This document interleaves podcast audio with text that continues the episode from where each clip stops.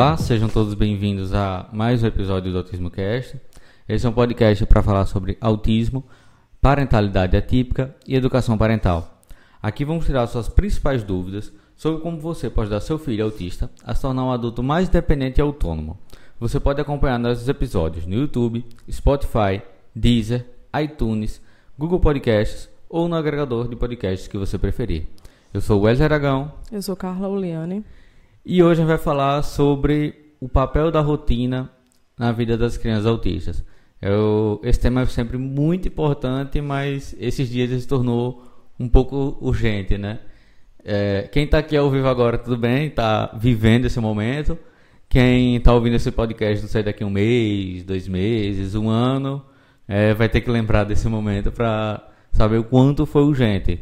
Quando você pensar, ah, vou deixar isso para depois, tem que lembrar de agora, do que está acontecendo agora, que é, no caso a pandemia do coronavírus está causando um, é, as reações das mídias, é, o isolamento social, que é evitar a movimentação, o contato entre as pessoas, e isso tem causado um certo problema em casa, não é verdade, Carla? É, na verdade, a questão toda, a gente está em isolamento social, né? A gente também se inclui nessa. É, já uma, os meus atendimentos foram suspensos há uma semana, né?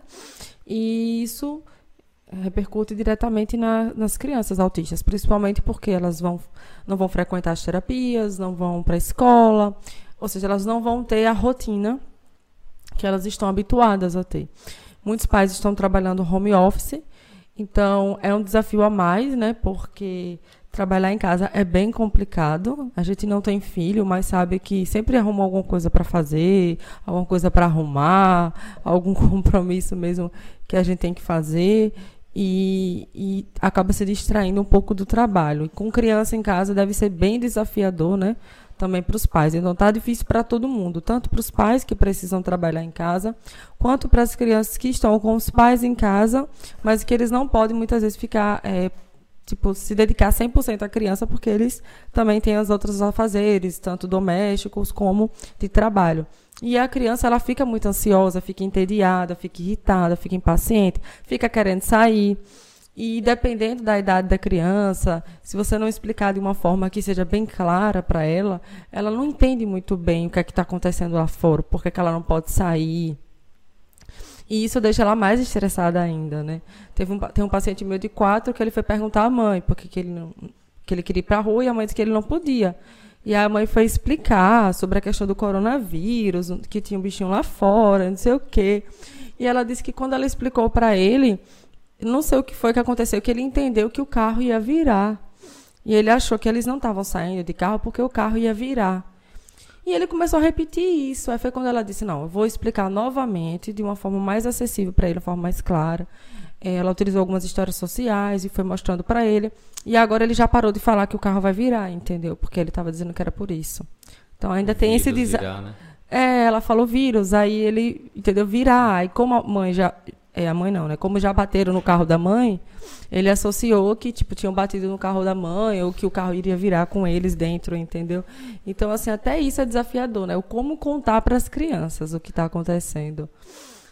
E também tem, tem, essa questão, né, Carla? Muitas mães já, no caso, algumas, algum, algumas mães, alguns pais, ou tra já trabalhavam em casa, em home office, por N motivos, ou já eram donos de casa e, de certa forma, essa rotina de trabalho não mudou, mas o fato da criança, antes a criança passava metade do dia na escola, agora ela passa o dia todo em casa. Antes eles podiam sair, uhum. antes eles tinham que levar para terapia e agora não podem mais. Poder levar para parquinho no final de semana, para o shopping, para praia, enfim.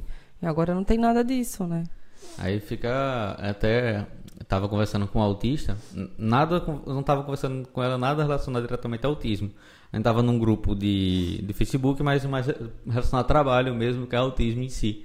E aí ela falou que essa mudança de rotina, semana passada ela não conseguiu trabalhar. Sim. Porque ela tinha uma rotina e de repente a rotina mudou do nada. É, e para os pais, qual é a primeira coisa que eles têm que fazer nesse momento? Por mais difícil que pareça, é você buscar ao máximo ter uma rotina. Ou seja, ter os horários para dormir, o horário para acordar, o horário para brincar, para comer, para fazer as atividades que a criança já faz normalmente. no dia a dia. Algumas escolas estão mandando atividades para casa, mesmo que não seja muita coisa, mas o ideal é que você faça essa atividade com a criança no horário que ela vai à escola. Até para ela já ficar no costume, né? Porque depois, quando voltarem às aulas, vai dar muito mais trabalho para a criança tanto acordar cedo, como dormir cedo, como fazer atividade. Se você não estiver recebendo nenhuma atividade das escolas, porque aqui no meu estado, é, ontem eu vi que saiu uma nota que as escolas públicas vão ter uma plataforma de ensino à distância e tal. As particulares, o, o, eles iam ver como é que iam fazer isso, em parceria com o Google e tal, buscar alguma plataforma, acho que é das próprias escolas mesmo, se elas já utilizam, ou em parceria com o Google, para dar essa continuidade, porque a gente realmente não tem previsão de retorno. É, e aí eu, é, então eu estou orientando que os pais busquem fazer essas atividades nos horários que a criança vai à escola. Se a escola não estiver mandando nenhuma atividade ainda, você pode pesquisar na internet, baixar, tem muita gente disponibilizando material bacana, muitas coisas. Claro que é bom você pedir orientação dos terapeutas que acompanham seu filho também, para você não é, baixar atividades e exigir dele habilidades que ele ainda não conta, né? E é importante a gente respeitar também é, aquilo que a criança está fazendo na escola, no consultório, porque às vezes o pai não tem essa, é, por exemplo, de é, ah, vou trabalhar coordenação motora fina, certo, mas ele ainda tem dificuldade na coordenação motora ampla. É importante também fazer atividades que envolvam a coordenação motora ampla e não ficar somente é, insistindo na fina, entendeu? Então é bom ter essa, esse acompanhamento da escola, né, que seja por um grupo de WhatsApp, enfim, e também dos terapeutas. É, pedir também orientações dos terapeutas. Muitos estão fazendo acompanhamentos online. Eu comecei os meus também ontem. É, e foi muito bacana, assim, a gente teve muitas ideias, pensamos em várias estratégias e vamos montar um cronograma de atividades para as crianças fazerem nos horários que elas estariam, digamos, na terapia, para não ficar é, sem, sem estímulo nenhum, mas sempre pensando na dinâmica da família, né? pensando nesses pais que estão trabalhando em casa. É tanto o pai ou a mãe que, que estão a home office, como também, por exemplo, como eu vejo que muito, muito, muito, a maioria do meu público são mulheres e algumas não trabalham, elas se dedicam à casa, né, e às crianças.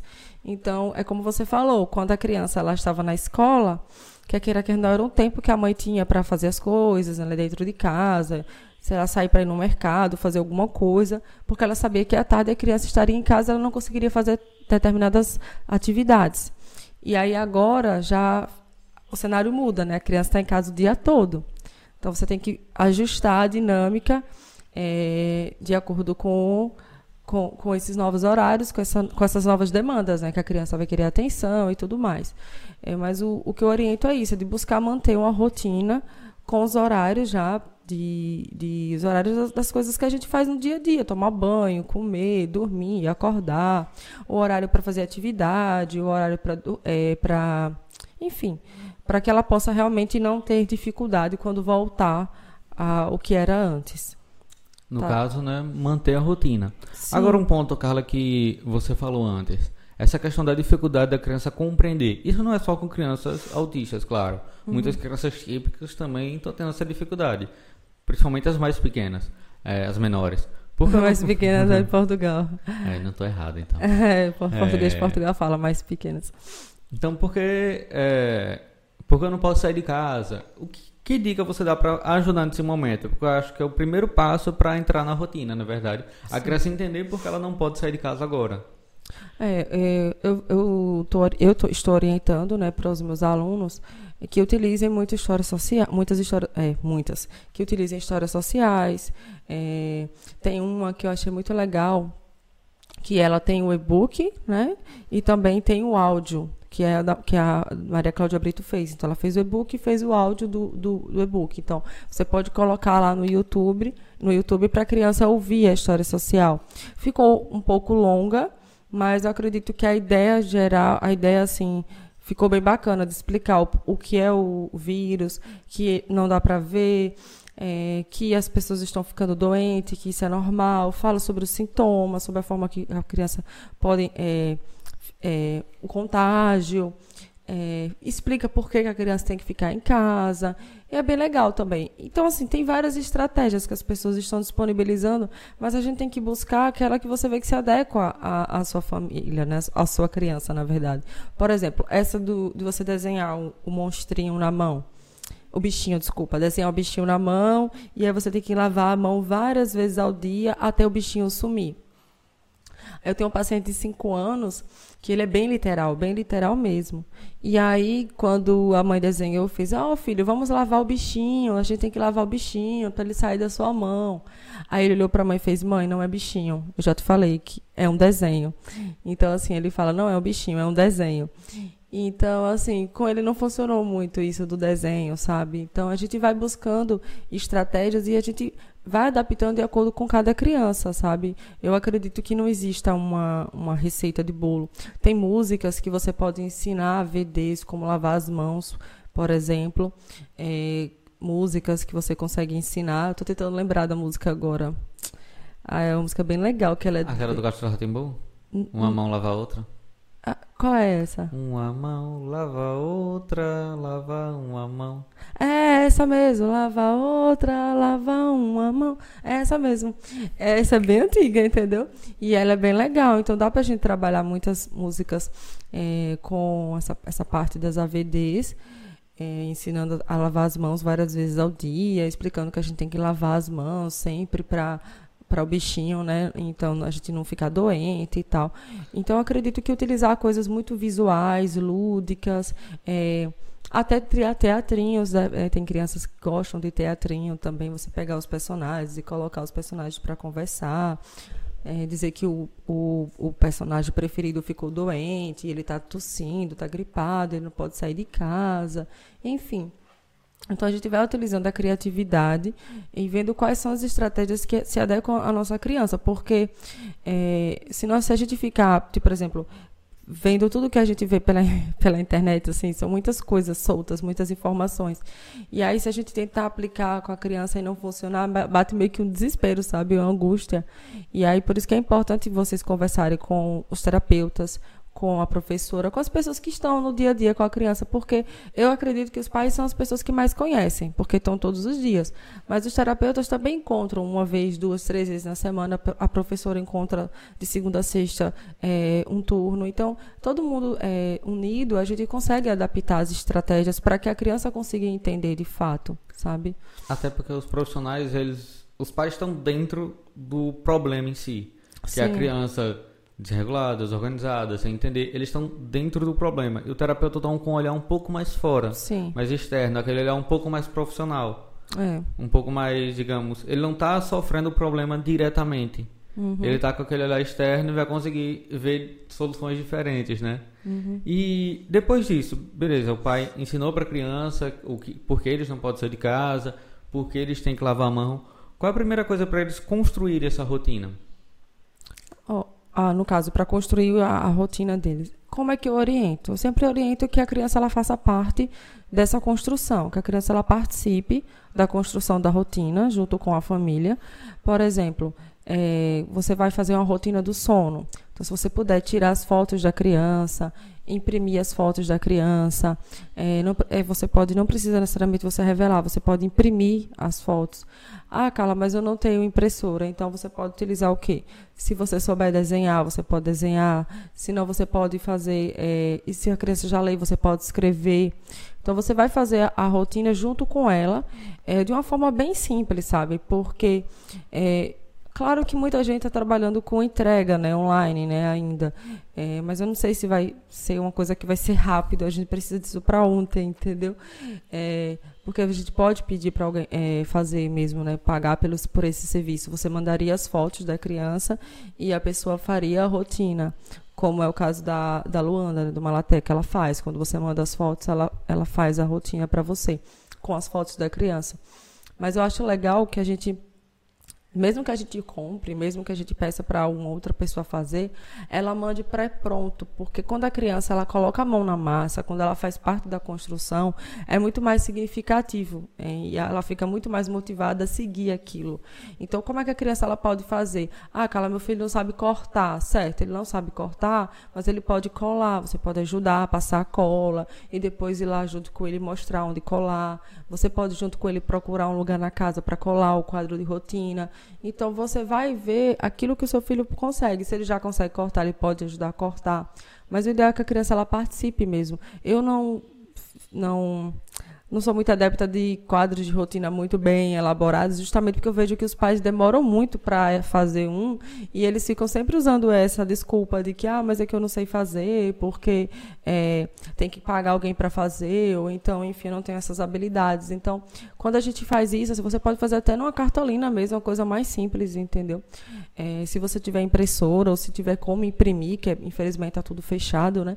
Imprimir as fotos. Se não, você pode fazer até mesmo no tablet. Eu tenho uma, uma, uma mãe que eu dou consultoria, que ela é professora de informática. Aí eu dei a sugestão para ela fazer o, o caderno de experiências do final de semana, né? Com as fotos do que ele fez no final de semana, para na segunda-feira ele, ele começar a recontar.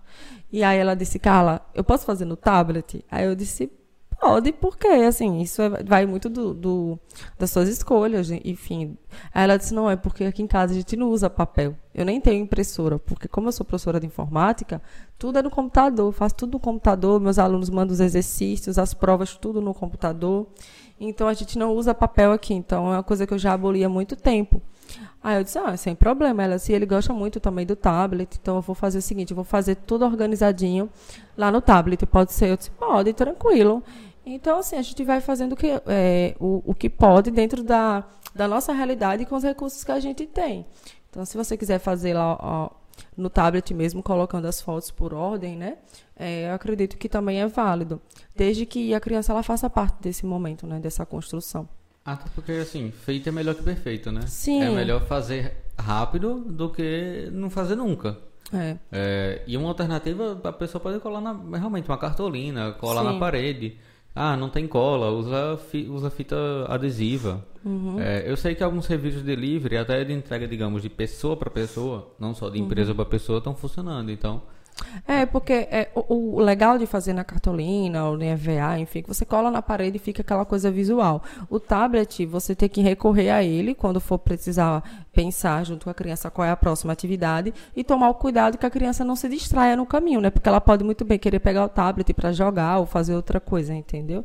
Eu falei o tablet, assim, no caso a pessoa não gostar de papel, como foi o caso dessa minha, é, essa mãe que eu acompanho na consultoria. Então, se a pessoa não gosta de, de papel de jeito nenhum, não quer fazer de papel ou não quer mandar fazer, enfim, pode pensar nessa possibilidade eletrônica é, utilizar o tablet a seu favor. Mas só cuidado para a criança ela não perder o foco no caminho, né? Querer, ao invés de fazer a próxima atividade que está no quadro de rotina, querer jogar no tablet. E o que os pais podem incluir nessa rotina? No caso, você falou da, agora da construção do quadro de rotina, que é uma ferramenta que muitos pais acabam deixando de lado, mas a gente vai falar isso daqui a pouquinho. Uhum. É, o que, é que eles podem incluir nessa rotina para ficar um dia produtivo? Para ficar um dia é, assim saudável para a criança, que estimule ela. Quais são a, as atividades básicas que eles têm que incluir nela? Olha, como a criança ela está sem terapia nesse momento, né, está sem escola, é, o ideal é que a gente coloque, por exemplo, é, a criança, os horários de dormir, né? A criança saber a hora que ela tem que dormir, a hora que ela vai acordar. E aí, quando ela acordar, o que, é que ela faz?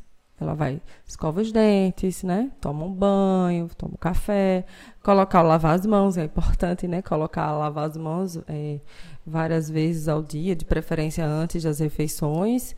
E, por exemplo, se sair de né? apesar que ninguém vai sair de casa, né? Mas se tocar em alguma coisa que seja que alguém tenha trazido de fora, né? Alguém fez com o supermercado, trouxe alguma sacola, alguma coisa, e a criança foi lá e mexeu de algo que veio da rua.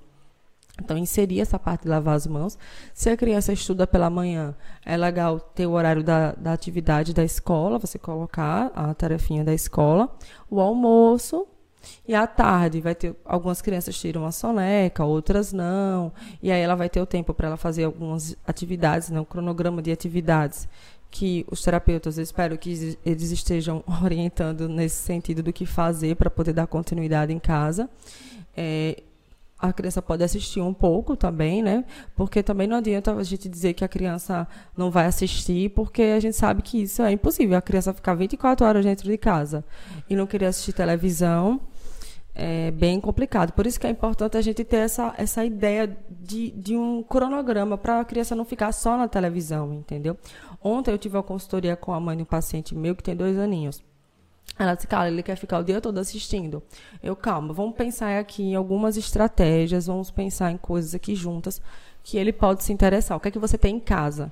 Porque a ideia é a gente pensar naquilo que ele tem em casa.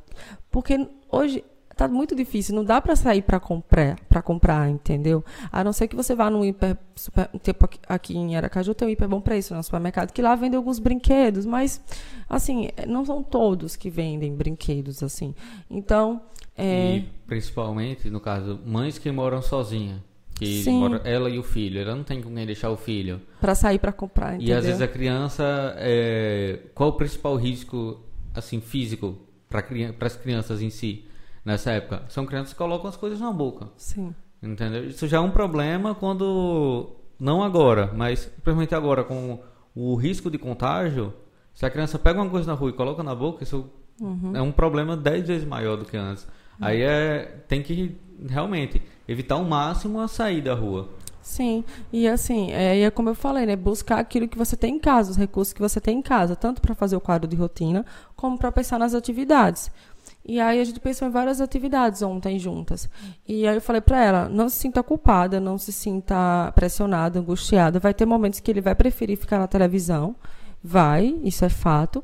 Mas assim, vamos tentar buscar é, colocar coisas na televisão que você consiga interagir com ele. Por exemplo, um fit dance, acho que é fit dance que fala, fit dance infantil. Ela disse, ah, eu nunca tinha pensado nisso. Eu disse, ah, vamos colocar umas coreografias, algumas coisas mais animadas, porque ele é uma criança que gosta muito de se movimentar, de, de pular, de dançar e tal. É, fazer alguns circuitos pela casa, pega, como é um apartamento, aproveitar o corredor para fazer alguns circuitos, para ele estar tá se movimentando. Ontem na consultoria era eu conversando com ela e ele subindo, descendo, pulando, subia na mesa do quarto dele, pulava na cama. Ele mesmo ia criando os circuitos dele lá pelo quarto. E a mãe, menino, eu disse, não, mas deixa. Ele ele estava com essa necessidade porque ele estava entediado, ele queria ir para rua, aí puxava a mãe para a porta. Enfim, então a gente vai buscando adaptar, né? É, é, com coisas que a gente tem na, na internet. Eu estou selecionando alguns vídeos também legais que falam sobre animais, que falam sobre letras, números, cores. Buscar esses vídeos assim é, que as crianças, de certa forma, mais educativos, né? Para que quando a criança fique na, no, na televisão, é, ela aprenda, mas é, é, importante lembrar que ela aprende muito mais quando está interagindo com o outro. Por isso que eu sempre digo assim: se a criança está assistindo, se você puder, sente do lado dela, interaja com ela, converse com ela durante o desenho, cante junto com ela. É, eu sempre oriento isso. E é interessante que os pais dos meus pacientes que fazem isso, e, o, e as mães da consultoria também, quando elas começaram a criar esse hábito, os filhos hoje, eles quando estão assistindo com os pais do lado, que nem sempre os pais conseguem, né? Às vezes a mãe tem, tem que fazer alguma coisa na cozinha. Ela diz: é, a única coisa ruim é que ele fica me chamando toda hora. Mas eu acho isso muito legal. Ela, eles, eles falam para mim o seguinte: eu percebo que é muito mais legal assistir quando eu tô junto, sabe? Porque eles gostam das minhas reações, das minhas expressões, eles gostam quando eu canto junto com eles, eles interagem de fato comigo. E eu acho isso muito legal, porque a, eles percebem que a, a, a, televisão é legal, é, mas é muito mais legal quando a mamãe ou o papai está aqui comigo, sabe? E de, as, a mãe tem, tem um desenho que é o do é Blazer, né? O Blazer e aí, quando o Blazer começa a contar, ele, ele nem olha para a televisão, ele olha para a mãe e começa a contar junto com a mãe. É, quando tem musiquinha, a mãe às vezes começa a cantar, ele começa a cantar junto com a mãe. Então, assim, se for para assistir televisão, buscar coisas que vocês consigam fazer juntos, né? Coreografias, até a Cláudia falou comigo ontem de noite. Eu estava dando aula para os alunos, tira dúvidas, e ela falou comigo. Eu só fui responder até bem tarde, dizendo que ela está bem angustiada porque ele só está na televisão. Eu falei, ah, então vamos utilizar a televisão a seu favor. Coloque coreografias, coloque a yoga. Eu achei uns vídeos de yoga para criança também muito legais. é, é, posições simples para imitar os animais. Eles gostam de animais, é imitar o cachorro, o gato, a cobra e tal. Agora eu só não vou lembrar o nome do canal. Acho que é Smile Smile and Learn. É, colocar yoga para criança no YouTube que vai é, achar alguma coisa interessante. É, é, vai aparecer lá, yoga para crianças é, e, e, animais, uma coisa assim, tipo, imitando os animais. Aí são crianças fazendo, aí isso chama atenção. Tanto o Fit Dance, que é o canal é Fit Dance Kids e Teen, é, Fit Dance Kids and Teen, né? Que é um canal bem grande, até tem mais de um milhão de inscritos. Então tem várias coreografias, tem, tem também os de Baby Shark, e são crianças dançando, então isso chama a atenção, né? Não são, tem uns de adultos também, mas eu também tenho os das crianças dançando.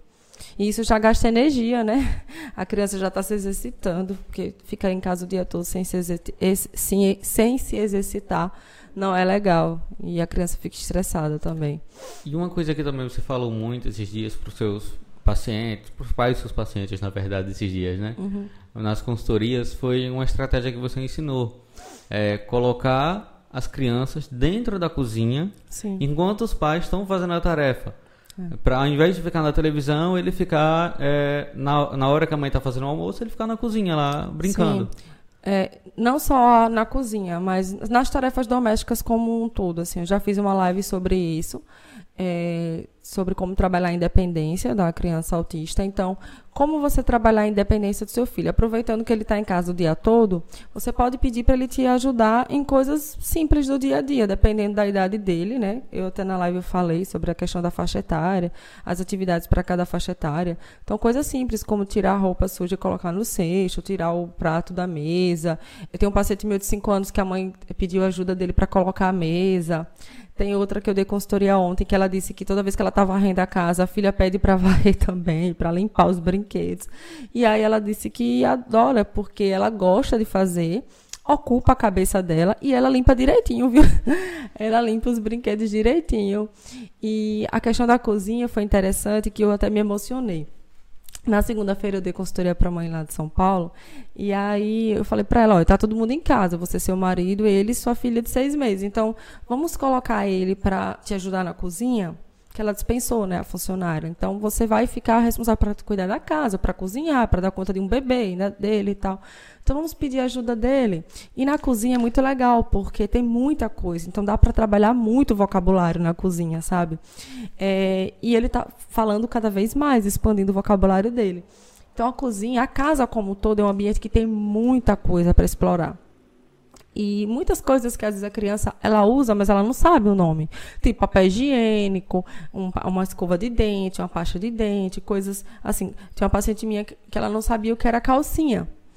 Entendeu? Aí a mãe disse, não, mas é que ela não usa calcinha, ela toda a vida só usou a fralda. Aí quando foi esse final de semana, a mãe tentou fazer o desfraude, tirou a fralda e deixou ela só de calcinha. Ela sujou umas 20 calcinhas. Aí a mãe disse que agora ela aprendeu o que é calcinha. Depois de usar 20 calcinhas num dia disse, só, né? Ela disse, não, Carla, agora ela já sabe o que é calcinha. Ela me disse ontem, porque no final de semana ela sujou umas 20. Mas é assim, é vivendo, é na prática que a gente aprende. E aí isso foi na segunda. E, e também, além de ampliar vocabulário, tem a questão sensorial, né? E aí, quando foi na terça, ela me mandou um vídeo. Gente, eu fiquei tão feliz. É, na verdade, eu me emocionei, né? Ele, a, o pai fazendo a massa do pão, e ele sem querer tocar. Ele fazia assim com o dedo, ele fazia, ai, ai, ai, colher, pedia a colher, ficou agoniado. A mãe disse: Não, não, a gente já fez com a colher, você já mexeu com a colher, lembra? Agora é com a mão. Aí o pai ia, fazia, mostrava para ele que não tinha nada demais, que não acontecia nada. Aí ele tocava com o dedinho, depois ele pegava e fazia assim, como se ele estivesse fazendo com a massinha, sabe? Esfarelando a massinha. Aí depois ele botou a mão assim, aceitou. Sei que foi todo um processo, então é importante também a gente respeitar isso da criança, né? Porque se a criança nunca foi inserida nessas atividades da cozinha e ela tiver um certo receio de tocar, a gente tem que ir por aproximação, fazendo a dessensibilização. Por isso é importante conversar com a terapeuta ocupacional, né? Para ajudar, porque algumas crianças têm essa hipersensibilidade tátil, né? Enfim. E aí depois, no final, ela mandou outro vídeo, ele fazendo as bolinhas. Eles fizeram um pão, tipo pão de queijo, acho que era pão de queijo. Eles fizeram, ele fazendo a bolinha, a coisa mais linda. Sendo que até um dia desse, ele não aceitava nem tocar na massinha. Eu comecei a consultoria com ela tem um mês, mais ou menos. E ele não aceitava pegar na massinha, era muito difícil ele pegar. Ele fazia uma bolinha assim e largava. E ele estava lá fazendo, no final ele ficou super feliz. Aí o pai colocou no forno. Aí no dia seguinte, o pai disse: Aí, vamos comer o pão que você fez. Aí ele fez: É, o pão. Aí disse o nome dele, né? Digamos que é João. O pão de João que fez ontem. A mãe ficou assim, nossa, ele falou ontem, tipo, noção de tempo, sabe? Então, assim, gente, é, sem contar que você arrumou um ajudante, né? Aí ele tem medo de, do barulho de aspirador, de batedeira, né? Aí ela já tinha feito a aproximação do aspirador. E quando foi ontem, ela fez da batedeira. Ele ficou bem despreocupado, bem. Na verdade, não preocupado, ele ficou bem tenso, né? Bem... E aí ela foi fazendo aproximação, tudo aos poucos. Enfim, então, é, inserir a criança na cozinha é muito legal, porque você trabalha a questão do vocabulário, você arruma um ajudante, a criança trabalha a questão da independência e da autonomia também, porque a gente quer que os nossos filhos e pacientes sejam autônomos e independentes, e além de trabalhar questões sensoriais também, né? Porque a criança vai ver como o alimento é preparado, ela vai estar exposta a várias cores, cheiros, texturas. Algumas ela não vai aceitar tocar, mas só dela estar ali em contato, dela ver o outro tocando, já é uma forma de aproximação. E eu estou orientando muito nesse sentido, aproveitar que está em casa para explorar a casa. Uma outra ideia que eu tive foi de fazer um caça ao tesouro. É, a caça ao tesouro no sentido de você pegar uma caixa e colocar objetos da casa que, por ventura, a criança não saiba o nome. Ou sabe o nome, mas não sabe a função. E aí a criança vai, você dá algumas dicas, pode fazer umas pegadinhas no caminho, ou brincar de estar tá quente, estar tá frio, se a criança já compreender. E aí quando ela encontrar a caixa do tesouro, ir retirando as coisas aos poucos e nomeando e dizendo a função dos objetos. Então, é utilizar, isso são atividades que vocês vão incluir lá na rotina. Então vai ter lá o momento da atividade e aí vocês podem colocar, né, isso, né, atividade sensorial, atividade na cozinha, enfim, teve uma aluna minha que ela fez o seguinte, ela colocou uma mesinha pequena na cozinha. E aí botou alguns brinquedos preferidos da criança e uns livros. Porque quando ela está cozinhando, ele tem um cantinho dele lá na cozinha para ele brincar. Foi uma opção que ela. Isso antes da quarentena, bem antes. Foi uma opção que ela. É, algo que ela decidiu fazer antes mesmo da quarentena e porque ela não queria que ele ficasse tanto tempo na, na televisão. E também porque quando ele ficava na televisão, parece que ele chamava ela, não tenho certeza, mas ficava chamando, aí ela não conseguia fazer as coisas, porque ficava toda hora chamando. E aí ela botou esse cantinho na cozinha, então também dou essa orientação. Acho muito bacana fazer isso. E agora você deu uma, acho que umas cinco estratégias para evitar que a criança fique o tempo todo na televisão. Sim, sim. Isso em sequência, na verdade. E tudo isso a gente coloca no quadro de rotina, né? Olha, agora a gente vai fazer atividade, vamos fazer uma, uma, um bolo, fazer uma coisa diferente, entendeu? E aí você levar a criança para a cozinha, é, ter os cuidados né, devidos com facas, objetos cortantes, com o fogo, mas no geral, é, se tiver. É porque não sei se vai dar, se não tiver, ele não vai ter como comprar, não sei, comprar o avental aquela touca. A faca infantil. É, a faca infantil. Até a mãe disse, olha, a mãe, a mãe que, eu, que eu orientei, né? Disse, você agora é o chefe, ele. Chefe? Ela é você, o masterchef, ele. Ele achou o máximo, ele, chefe, masterchef. Ele ficava imitando, foi, ele ficou muito feliz, assim. Tanto que depois ele queria pegar o, o, o pãozinho, roubar e sair correndo, mas a mãe deixou porque tinha que cozinhar ainda. Isso é interessante, porque tudo, todas as estratégias que você falou Sim. são estratégias que a criança vai aprender a, as habilidades que a gente é, quer que as crianças aprendam Sim. de uma forma vivencial. No caso, por exemplo, a questão da sensibilização. Ele está ele tá aprendendo a importância de tocar no pão, uhum. tocar nas, nas, nas texturas diferentes. Texturas diferentes. Na prática, porque ele tem que botar a mão para o pão ficar pronto. Sim. Então, são várias estratégias vivenciais. Não é uhum. verdade? Eu tenho um paciente que ele só aceitava tomar determinado suco. E aí a mãe começou a pedir ajuda dele para fazer suco. Então, suco de laranja, aquele que você coloca na máquina, você só faz colocar a máquina gira. Então, ele fez o próprio suco e depois ele tomou o suco. Então, a probabilidade da criança aceitar é, é muito maior. Não estou dizendo que todas vão aceitar de primeira, mas a probabilidade é muito maior porque ela vê como é que aquilo é feito. Ela participa da construção. É o que eu falei da rotina. Quando a rotina é algo imposto, quando é algo que você faz, compra pronto, ou já faz aquela coisa padronizada que pegou da internet e coloca lá na parede, aquilo não faz muito sentido para a criança. Então, muito provavelmente, ela não vai querer seguir aquilo.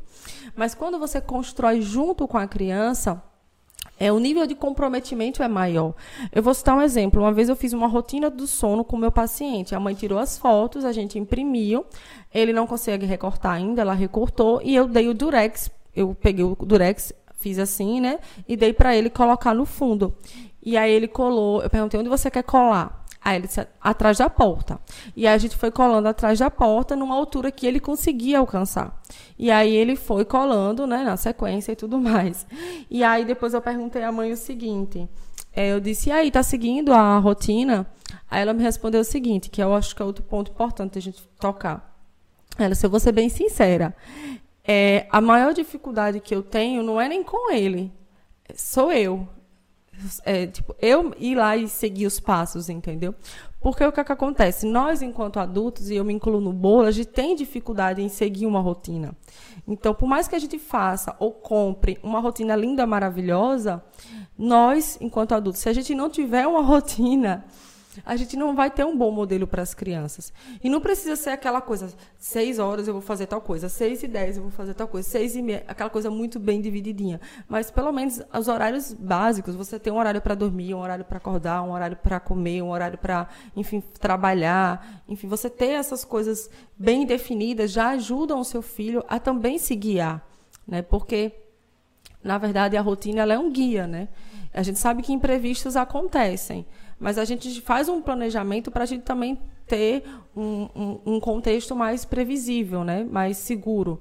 E isso, para a criança autista, para o adulto autista, traz uma maior confiança, uma maior previsibilidade, uma maior segurança. Tanto que é, muitos autistas adultos estão sofrendo agora, porque teve uma quebra brusca na rotina. Eu acredito que até aqueles que não são tão apegados estão, de certa forma, é, sofrendo de algum modo. Até que não é autista está sofrendo de algum modo. Sim, né? justamente, né? É, porque realmente a gente às vezes acha que não tem rotina, que a gente não precisa de rotina, mas a gente tem, mesmo que a gente não queira é, assumir ou, ou, ou, fazer, colocar numa agenda, a gente tem as, a, nossa, a nossa rotina diária, entendeu? A verdade é que a gente, por mais que a gente diga, ah, eu não gosto de rotina, ah, isso não é para mim, ah, eu sou livre, não sei o quê. Ah, não, minha, eu sou muito bagunçado. Eu não tenho rotina de jeito nenhum. Toda hora eu faço coisa diferente.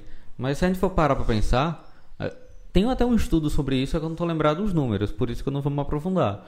Mas ele fala que para que 60, 70% das nossas ações, elas são feitas todos os dias. Por exemplo, você escova o dente, você não para. É, é, você não chega de manhã e acorda, ah, o que eu vou fazer agora? Uhum. Ah, to, todo mundo que faz, segue o padrão. Eu acordo, levanto da cama, calça havaiana, vou pro banheiro, escovo os dentes, tomo um banho, vou, tomo um café, faço meu pão, como Sim. e vou pro trabalho. É. Todo mundo pode ter a vida, o caos que for. Mas é. todo mundo segue a mesma coisa de manhã. Ninguém para e pensa: o que é que eu vou fazer agora? Agora eu vou tomar banho ou vou tomar café? Uhum. Ninguém para e pensa. Todo mundo segue no automático. E uhum. quando você estrutura, quando você estrutura mais, você fica mais simples a vida. Sim. E isso ajuda também na inserir novos hábitos, né? Por exemplo, quando você coloca, quando você quer fazer algo novo, ou quando você quer que o seu filho faça algo novo. Se você coloca na rotina dele e na rotina da família, fica até mais fácil de você seguir. Por exemplo, uma outra orientação que eu estou dando para os pais para estimular a linguagem, contar histórias antes de dormir. Aí os pais falam: "Ah, eu conto, mas não é todo dia". Então não é um hábito. Não é uma coisa que é todo dia. Então, vamos inserir esse novo hábito. E aí, isso precisa estar na rotina, tanto da família como das crianças. Se você tiver uma pessoa para dividir com você, por exemplo, você tem seu marido, que a gente sabe que muitas das vezes são mães sol solteiras, né? É, então, um dia o pai conta, outro dia a mãe conta. Ou se morar com a avó, que eu conheço muitas mães que moram com a mãe. Então, um dia a avó conta, outro dia a mãe conta ou então o irmão mais velho. Então, para você também poder revezar, e é legal que tem esse momento, porque esse é um momento de interação, de contato. E, enfim, eu não vou entrar muito nessa parte de dica de contação de histórias, porque existem algumas estratégias para a gente contar histórias, para que e prenda a atenção da é criança, é... justamente. É, mas, assim, é, é legal contar histórias, porque gera conexão, né? E trabalha também a questão do vocabulário. Você está trabalhando com livro, você está estimulando o hábito da leitura, de se interessar por leitura. Eu tinha pacientes que ele detestava livro, detestava lápis, detestava tudo. E eu comecei a inserir a contação de histórias na brincadeira. E aí hoje, toda noite, a babá ou a mãe ou alguém conta uma história para ele. Então a gente vai inserindo essas coisas. É, na, na, rotina, né? Coisas que a gente não tinha o hábito. Então, aproveitar que está mais tempo em casa para poder fazer é, essa, essa, essa inserção de inserção, não sei, inserir novos hábitos, no caso. E é importante também de falar, porque muitos pais estão passando agora por, por não estão entendendo porque a criança está tão desregulada. É, a gente tocou um ponto desse ponto da questão da previsibilidade e tal. Você poderia aprofundar um pouco por que os autistas são tão apegados à rotina e por que essa mudança causou é, causou tantos problemas? É, eu acho que agora finalmente os pais eles vão entender na prática a importância da rotina, sabe? Porque, por mais que eles digam, ah, mas eles têm que aprender a lidar com imprevistos, eu escuto muito isso. Eles precisam. Sim, eles precisam. Eu vou chegar lá. Ou então, ah, mas eles não são apegados à rotina. Eu mudo o caminho e eles ficam tranquilos e tal. Não preciso disso, certo? É, eu faço parte de um grupo, né, que eu sempre falo dele, que é o Pergunto para um Autista, no Facebook, que é um grupo formado por neurotípicos e autistas, né? E os neurotípicos fazem as perguntas e os autistas respondem, adultos ou jovens, enfim. Muitos receberam diagnóstico já na vida adulta. E já perguntaram a eles sobre essa questão da rotina. E muitos falaram exatamente isso, é, que eles têm uma certa previsibilidade, eles se sentem mais confiantes e seguros quando eles sabem o que vai acontecer. Então é muito complicado para eles. Assim, claro que a gente também tem que levar em consideração o nível de ansiedade. Tem crianças que a gente tem que falar um, um, um acontecimento novo com uma semana antes. Tem outros que você conta um dia antes, tem outros que você fala uma hora antes, tem gente que conta cinco minutos antes. Então isso depende de autista para autista, porque a gente sabe que um não é igual ao outro. Então, mas eles, eles falaram assim que a, a rotina traz mais confiança e segurança. E quando tem um evento novo, eles gostam de ser preparados para isso, do tipo quem eles vão encontrar, o que eles vão fazer, é, como vai ser, é, quanto tempo vai durar. Enfim, é bom você explicar. Por isso que eu sempre indico tanto a rotina como as histórias sociais, que a gente vai explicar para a criança toda vez que tiver um evento, por exemplo. Na escola, ao invés de a criança ter, é, ter aula, ela vai ter uma apresentação na escola. Então é importante que tanto os pais como o, os professores e tal trabalhem isso na criança. E, e, eu vejo que muitos ficam assim, sabe, sem saber o que fazer diante, diante da, dessa quebra, principalmente brusca, brusca Brusca. Tá certo. Da rotina. Eles ficam realmente, às vezes, desregulados, como aquela autista que você conversou ontem no grupo. Ela disse semana passada foi uma semana extremamente improdutiva. Eu estava muito ansiosa, estava muito angustiada. Eu não consegui me organizar nesse novo contexto. Eu só consegui voltar a trabalhar de fato e me adaptar a essa nova rotina depois de uma semana. E isso é interessante, porque, eu repito, cada autista é diferente. E lá no grupo, teve autistas que falaram assim: olha, eu mudei de cidade.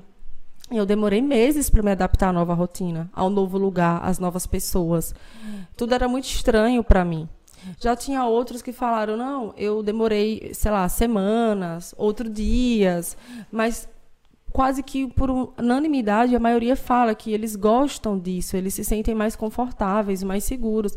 E eu vejo que alguns pais têm uma barreira muito grande com, com isso, sabe? É, eu vejo que alguns têm muito essa questão, ah, porque imagem, PEX, associam a PEX porque não gostam do PEX e tal. Mas, gente, é como eu falei, vocês podem fazer com fotos, vocês podem desenhar, vocês podem escrever as atividades, se a criança já lê. Você vai adaptar de acordo com as necessidades do seu filho, com os interesses dele, entendeu? Então não precisa ser exatamente aquele quadro de rotina que você achou no Google, que tem os pictogramas e que entende. Então você tem que é, buscar as informações, mas sempre adaptar de acordo com os interesses e as necessidades da criança. Sempre repito isso. Eu acho que trazendo um pouco para o mundo típico, é tentar lembrar essa questão de hábito, de, de, de, você acordar e fazer sempre a mesma coisa. Você pode perceber o seguinte, que é, Muitas, muitas vezes o trabalho é cansativo, por exemplo, ah, quem trabalha numa cadeira no, sentado no escritório o dia todo, no ar-condicionado, é uma coisa que fisicamente não é cansativa. Você está fazendo fisicamente nada.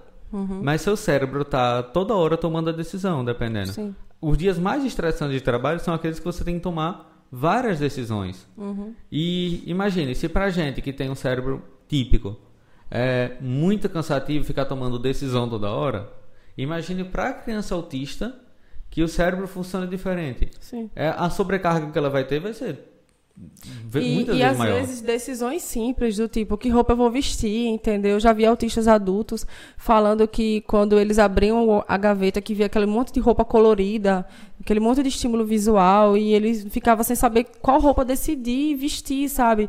E quando você já separa a roupa no dia anterior, quando você já arruma o material escolar no dia anterior, quando você já deixa essas coisas mais organizadas, eles eles funcionam bem melhor, sabe? Então, é, foi uma coisa que eu aprendi com os autistas. Eu não gostava de rotina.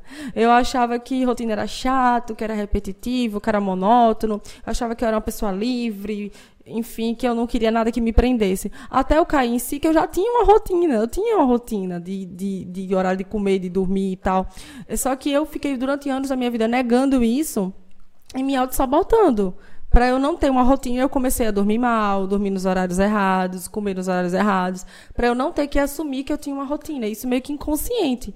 E aí quando foi agora no início do ano, que eu comprei um plano, que eu comecei a me organizar, que eu comecei a colocar as coisas nos seus devidos lugares, nos seus horários, hoje eu consigo fazer as coisas, estar mais disposta, me sentir mais produtiva e ainda sobrar um tempo para fazer coisas que eu gosto, como o yoga que eu voltei a fazer ontem, entendeu? Então assim, a gente quando a gente se organiza, a gente percebe que durante o dia dá tempo de fazer bastante coisa, só que a gente vai eleger prioridades. Né? Então é isso que a gente também vai ensinar para a criança, que existem prioridades. E a prioridade não é, por exemplo, ficar só na TV. Ficar na TV é legal, mas é cômodo. A gente tem que sair da nossa zona de conforto, vamos fazer outra coisa, vamos fazer uma atividade física, vamos dançar, vamos fazer outra coisa, para não ficar só na TV. Porque também a criança ela fica hiperestimulada, fica bem estressada, né? Com muito estímulo auditivo e visual, principalmente se for à noite, perto de dormir. E essa questão é muito interessante, que você disse que você aprendeu com autistas a questão da rotina para se tornar mais produtiva. É, as pessoas têm impressão, têm a falsa ilusão que rotina é uma coisa engessada. Rígida. Que, que vai prender ela, quando na verdade rotina te dá liberdade. Sim. Porque quando você tem a rotina, você simplesmente, eu vou parar de tomar decisões de coisas que não são importantes. Porque, por exemplo, o horário de comer, o horário de tomar banho, o horário de dormir, Sim. em si, você ficar decidindo todo dia é cansativo. Que horas eu vou almoçar hoje? Não sei o quê. O que é que eu vou comer hoje? O que é que eu vou vestir hoje? É. Tanto é que se você olhar, é, há suspeitas, é porque essas coisas não são confirmadas, também não tem como mais confirmar exatamente. Por exemplo, Steve Jobs suspeitam que ele é autista.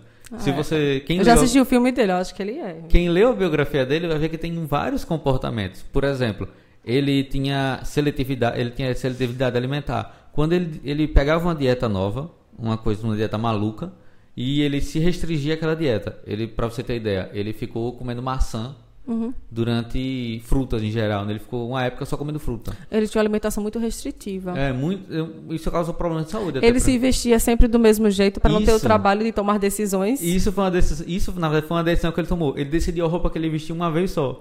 Uma vez ele encontrou um estilista, disse que queria fazer a farda da Apple, só que ninguém gostou de farda, ninguém gostava, queria fazer, usar farda lá. Ele acabou abandonando a ideia. Mas ele chegou pro cara e disse: Olha, eu quero que você faça 100 camisas dessa? Foi. Para ele não ter que tomar a decisão de que roupa eu vou vestir para ir pro trabalho hoje. Você leu a biografia dele, não eu foi? Eu li as duas que, que fizeram. E para ele eliminar essa decisão, porque assim, o que ele vai vestir não é tão importante. Isso não vai interferir se ele vai trabalhar melhor, pior, isso, aquilo. Até porque também ele era o dono, né? Então ele não precisava se importar muito com a opinião dos outros em relação a isso. É, a mesma coisa, por exemplo, o quem? Eu não sei se ele ainda é. O cara que era o diretor da Fiat. O, chef, o chefão da Fiat. Esse eu não conheço, não. É. E, eu também esqueci o nome dele agora. Ele fez a mesma coisa. Ele disse: Eu uso a mesma roupa. É, Marcos Zuckerberg também.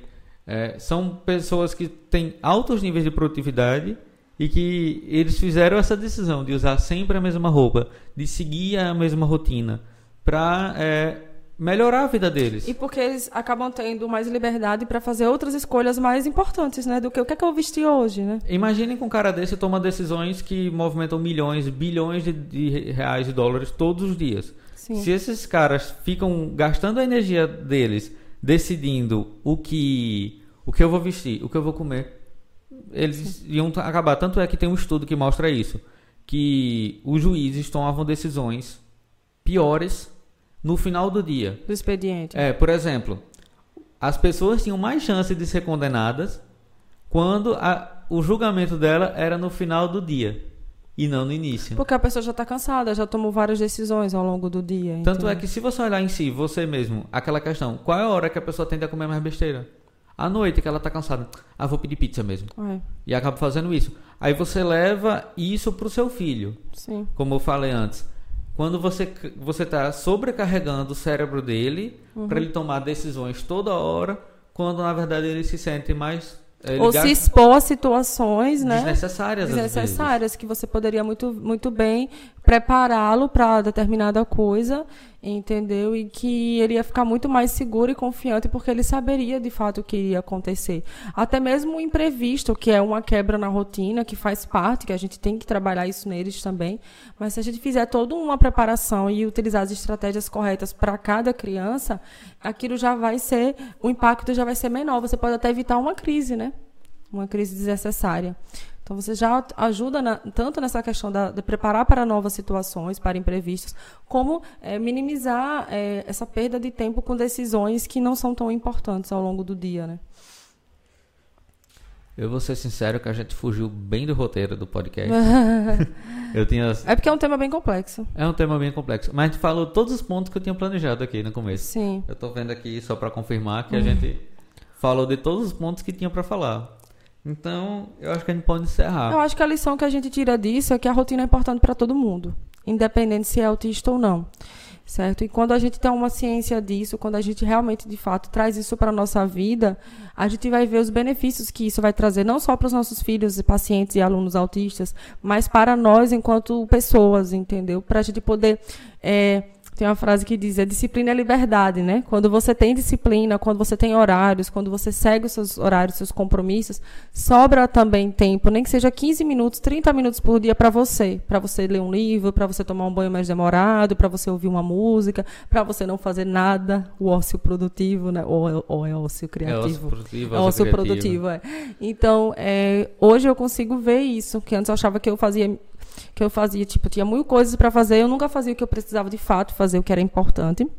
As coisas sempre viravam urgentes, porque eu ia fazendo as circunstanciais que apareciam pelo caminho, e eu sempre me sentia mal, culpada, angustiada, ansiosa. E hoje não, eu tenho minha rotina, eu faço as coisas que são importantes ao longo do dia. O que não é tão importante. Quando eu digo não é tão importante, é aquela coisa que, tipo, não é tão urgente que eu precise fazer naquele dia, sabe? É uma coisa que eu posso fazer ao longo da semana, um outro dia que eu esteja mais livre, mais tranquila. E aí eu tô conseguindo me organizar. E hoje, quando termino o dia, que eu vejo, ah, eu não fiz tal coisa, eu não me sinto mais tão mal, tão culpada, tão ansiosa. Eu vejo que eu realmente sou um ser humano, que eu não sou um povo, que eu não consigo dar conta de tudo. Porque a gente, às vezes, também tem esse péssimo hábito de encher o nosso dia de tarefas e quando a gente não consegue fazer, a gente se sente a pior pessoa do, do mundo, né? E, enfim, a gente acha que a gente é incapaz de seguir uma rotina e por isso a gente também não consegue eh, seguir a rotina junto com o nosso filho, sabe? Isso é muito interessante, porque em comparação, por exemplo, do ano passado para cá, dos anos anteriores também, esse ano você está trabalhando muito mais do que antes. Sim. Você está. Ano passado a gente fazia duas lives por semana, às vezes uma. É. Esse ano você está fazendo três, mais aula com os alunos. Eu faço a segunda noite aula com os alunos, terça live no YouTube sozinha, quarta podcast com você, quinta de manhã 737 no Instagram. E você ainda entrou na academia, apesar dela estar fechada agora, né? É, mas eu ainda malhei umas três semanas. Entrou mas na- eu substituí pelo yoga, que a nutricionista disse, faça uma atividade física em casa no horário da academia, para você não perder o hábito. Quando E você é assumiu a rotina, quando você organizou sua rotina, quando você se estruturou, você conseguiu fazer muito mais e ainda sobra tempo para E descobri que, tinha, que sobrava tempo para mim, É. que eu achava que nunca sobrava, né? A mesma coisa vale para vocês que são mães. Ah, claro que tá com filho é um trabalho 24 Sim. horas, mas se você organizar isso, estruturar, vai ser melhor tanto para você quanto para o seu filho. Com certeza. E aí, se você não saber como, assista, desculpa, assista e ouça né, o podcast sobre rede de apoio, que vai te ajudar bastante. Porque as mães precisam né, de uma rede de apoio também, principalmente agora. E até uma dica para a rede de apoio que eu acabei lembrando depois que a gente terminou o podcast é o seguinte: se a mãe não ter rede de apoio, ela começar a ser rede de apoio para outras mães, porque isso volta Sim. de alguma forma. Quando você começa a ajudar, mesmo que seja uma ligação de 15 minutos só para ela desabafar, já já eu tenho alunas que têm grupos no WhatsApp, grupos no Facebook, e ela se sente muito bem, muito feliz e útil por fazer pelas pessoas o que não fizeram com ela. É. E ela sente muito. E é, é uma coisa que vai e volta, né? Reciprocidade, né? Você ajuda o outro, o bem que você faz pro outro volta para você. Mesmo que a pessoa não faça, uma hora voltar. Sim. De certa forma, na verdade. A Cláudia já falou aqui, olha. Já colocou. Hum. Carla, hoje sim vou começar a fazer o quadro de rotina do meu filho. Ah, que legal. Você está certa ao dizer que sempre damos desculpas e deixamos para depois, sendo que é muito necessário. A Cláudia é minha aluna. E ontem eu falei com ela, já ia da meia-noite. Eu falei, tô tentando voltar. Tentando não, né? Estou me organizando para voltar a ter um horário de dormir cedo. Aí na segunda eu dormi às 11h30. Ontem eu já dormi já meia-noite e meia. Mas hoje eu vou dormir cedo. Até porque amanhã tem 737, né? É verdade. mas eu quero voltar a dormir. Tô acordando cedo, mas ainda tô dormindo um pouco tarde. Já é um avanço. Sim. Pelo menos chega a noite tá com sono. Mas aí eu durmo menos, aí eu fico cansada. eu tenho que dormir umas 8 horas e 9, pelo menos. e não 7 ou 6. Viu? Pessoal, muito obrigada. Eu agradeço por quem ficou até o final. Obrigada por tudo. Bem, pessoal, é isso. Esse foi mais um episódio do Autismo Cast. Você pode acompanhar nossos episódios, todos eles, no YouTube, Spotify, Deezer, SoundCloud. Não, SoundCloud não, desculpem. SoundCloud. Nossa, é o único que não tá iTunes, Google Podcasts ou no agregador de podcast que você preferir. Todos esses têm versão gratuitas e pagas, a maioria. É, um abraço e até mais. Até mais, pessoal. Tchau, tchau. A câmera tá ali, cara. Oh, eu olhei pra essa. Tchau. Bom é ser gato. A rotina é só comer e dormir. Dormir o podcast todo. Tchau, tchau. Tchau, pessoal.